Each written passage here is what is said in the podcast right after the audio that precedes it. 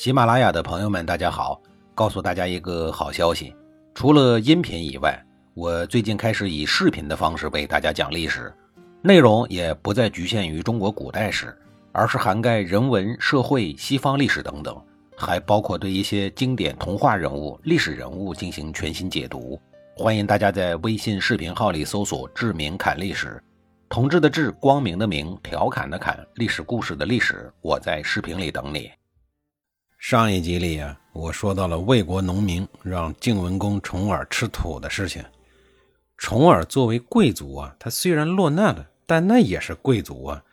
看一个农夫竟然这样侮辱自己，他的贵族脾气能忍吗？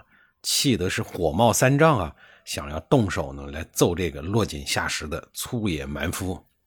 这时候呀，胡彦呢连忙拦住了重耳，并从农夫的手里啊接过了泥巴，安慰重耳说。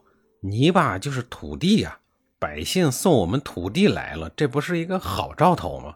说明我们复国有希望呀。重耳啊，也只好呢趁此啊下了台阶，苦笑着继续前行。难不成他还真要用自己的贵族身份和一个农民打斗吗？一行人从魏国离开以后啊，然后就到了曹国。曹共公对这个落难公子啊，就更加的不重视了。还用自己的低级趣味啊，把重耳给侮辱了一番。曹公公也不知道从哪儿听来的八卦消息呀，说重耳这个人呀，身体长得有异象，也就是平肋。普通人的肋骨啊，都是一条条的。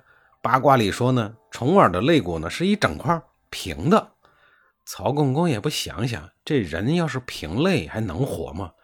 即便是巨胖的人，也顶多是看上去是平的，里边啊还得是一条条的。曹共公不信啊，非要看个究竟。这种事儿吧，如果你私下问重耳，可能呢还能忍受。但是曹共公啊，偏偏是在饭桌上，当着众人的面问重耳：“听说您的肋骨是一整块，是真的吗？能撩开衣服让我看看吗？”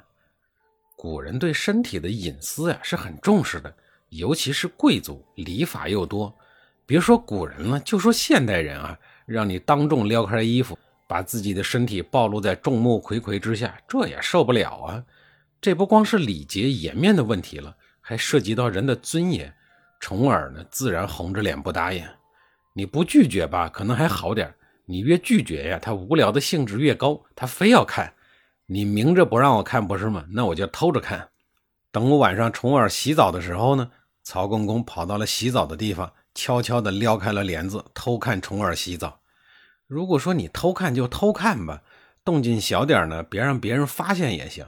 这事儿过去了也就算了。结果他自个儿心虚，撩帘子的手啊没轻没重的弄出了很大的声音，被正光着屁股洗澡的虫儿发现了。这一下子呀，让虫儿感受到了巨大的侮辱感，随之呢就产生了仇恨，产生了报复心理。这个呀，就是上一集里胡燕刚刚翻出的具有强烈屈辱感的旧账。曹公公用自己的惨痛教训，给那些有低级趣味的人啊上了一堂活生生的课。低级趣味啊，没好果子吃。再说曹国呀，全国人民呢也不全都是低级趣味的人。其中有一个叫喜福基的大夫啊，和他的妻子呢就独具慧眼，看出了其中的问题。他对曹公公说呀：“重耳这个人呢，气度不凡，而他的随行的仆人啊，也都是当丞相的料。”连这样的高端人才都能给他当仆人，重耳将来呀一定能够成就大业。咱们对他无礼呀，只能招来后患。结果呢，曹共公啊根本就不以为然，他认为一个落难公子能翻出什么大浪啊？喜福基见国君不听啊，就忧心忡忡的回家了。回到家后呢，就对妻子呀说起了这件事儿。妻子说呀：“你准备一些个饭菜给重耳他们送去吧。”喜福基心里明白呀，送饭菜是假，是好是真呢。于是他在盘子的下面呀，放了一块价值昂贵的玉璧，连同饭菜一同端给了重耳，希望重耳能够宽容曹国的无理行为。重耳多聪明啊，自然是心知肚明啊。而自己受伤的心灵啊，也稍微感受到了一些个温暖。但是呢，重耳把饭菜留下了，玉璧呀给退回了。其实呢，这也是做人的品格。不能够随便贪图别人的便宜，尤其是做客的时候，更要注意分寸。你别看重耳一路流浪啊，他做人做事还是很有格局的。看见没有？不要轻易得罪一个落魄的人，谁知道他什么时候会时来运转呢？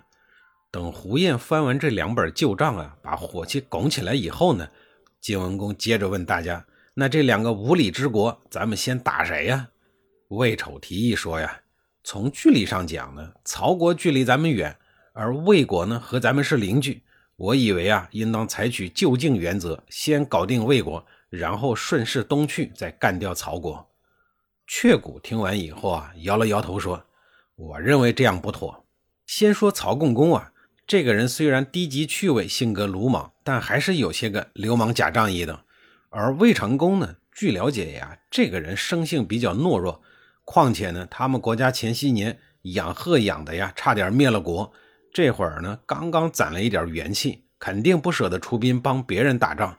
基于这两点呀，可以分析出这样一个结论。”假如我们收拾魏国呀，头脑简单的曹共公肯定会不计后果的冲过来帮助魏国。但如果我们打曹国的话，刚刚继位，国君位置还没坐稳的魏成功啊，就不一定出手帮忙了。另外呀，我还有一个计策，可以让魏国呀不战而降。